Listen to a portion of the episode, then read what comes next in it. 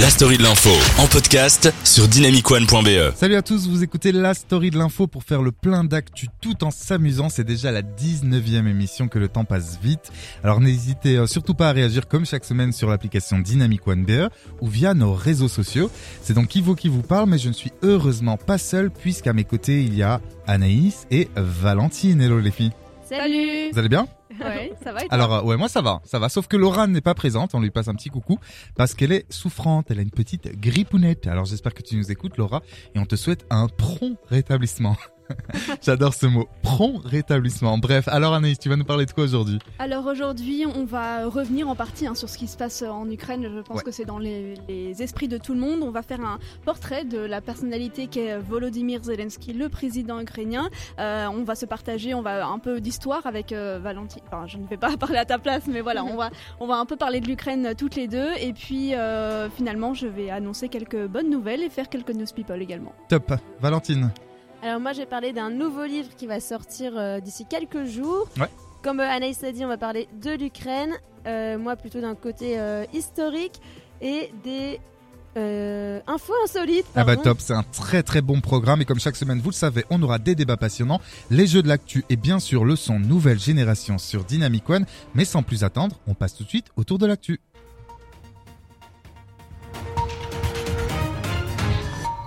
Et on commence avec une dépénalisation qui fait du bien au moral. Depuis le 21 février, la Cour constitutionnelle de Colombie a dépénalisé le 21 février dernier l'avortement, et ça c'est une très bonne nouvelle, jusqu'à 24 semaines de grossesse, soit 6 mois. Peu importe le motif. Avant cela, ce n'était autorisé qu'en cas de viol, si la santé de la mère était en danger ou lorsque le fœtus présentait une malformation euh, compromettant sa survie.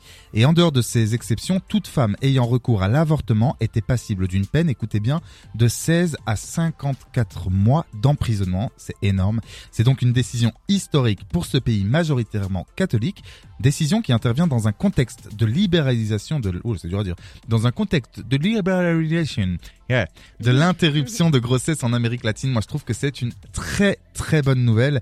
Et on poursuit tout de suite, enfin, on va même direction l'Australie avec Valentine. Des inondations meurtrières ont déjà fait 9 morts en Australie mardi dernier. Les autorités ont demandé à des dizaines de milliers de personnes d'être évacuées et les habitants ont dû être obligés de se réfugier sur les toits. Au total, plus de 150 000 personnes sont concernées par les ordres d'évacuation. Des aires de crue ont été émises pour des dizaines de rivières à travers les états de Queensland et de Nouvelle-Galles du Sud, où une bombe de pluie a déversé un mètre d'eau en une semaine dans certaines régions. Plusieurs cours d'eau sont déjà sortis de leur lit et ont inondé des villes, obligeant les habitants à fuir ou à chercher refuge en hauteur. Des milliers de personnes ont été secourues et les bilans s'est porté à 9 morts après la découverte par la police du corps d'une oc- octogénaire dans sa maison du comté de la ville de Lismore. On continue tout de suite avec un point sur les mesures sanitaires avec Anaïs. Oui, on a tendance un peu à les oublier avec l'actualité. Euh, mais le, Quelle actualité la, oui, quelle actualité. oui.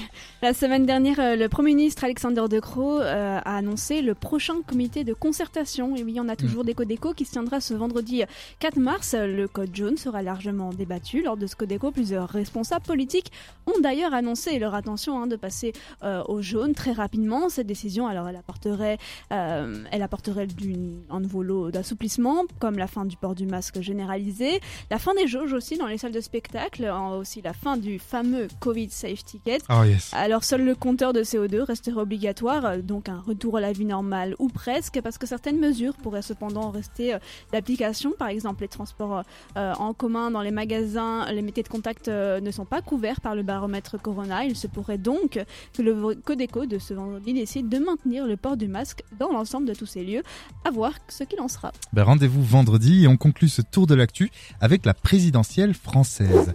Pour pouvoir concourir à l'élection présidentielle, vous le savez, il faut que chaque candidat obtienne 500 parrainages de maires ou d'élus communaux et il ne reste quelques jours pour décrocher les précieux sésames. Ce vendredi, donc, dans trois jours, les prétendants à l'Élysée devront déposer les 500 parrainages au Conseil constitutionnel afin de valider leur candidature. On en saura, on saura alors qui sera ou pas sur la grille de départ. Alors, j'allais dire que Éric Zemmour et Marine Le Pen n'ont pas eu leur candidature hein, encore. Et en fait, c'est tombé maintenant, c'est tombé il y a genre une heure. Euh, J'ai lu un article qui disait que enfin, euh, pour notre bien ou pas, on verra. Mais Zemmour et euh, Marine Le Pen ont eu leurs euh, 500 candidatures. 620 pour euh, Éric Zemmour et 503 pour Marine Le Pen. 620 620 pour euh, le candidat de Reconquête. Incroyable. Donc, Donc, finalement, Zemmour. elle continue la présidentielle. Voilà, Les donc deux. finalement, bah, il y a Mélenchon aussi hein, qui a eu Est-ce ses que c'était signatures. un coup de com' à voir? Bah, en fait, ce qui est vrai, c'est que sur certains plateaux euh, de politique et tout, ils disent souvent que euh, les experts ou pseudo-experts disent souvent qu'en fait euh, Marine Le Pen fait ce, ce- et même Jean-Luc Mélenchon joue à ce, ce petit jeu toutes les tous les cinq ans. Ils disent oui, est-ce que on va les avoir et tout parce que ça les met un peu en lumière et à chaque fois ils les ont. Sauf que je pense que s'ils les avaient pas, ce serait quand même un déni démocratique à mon sens.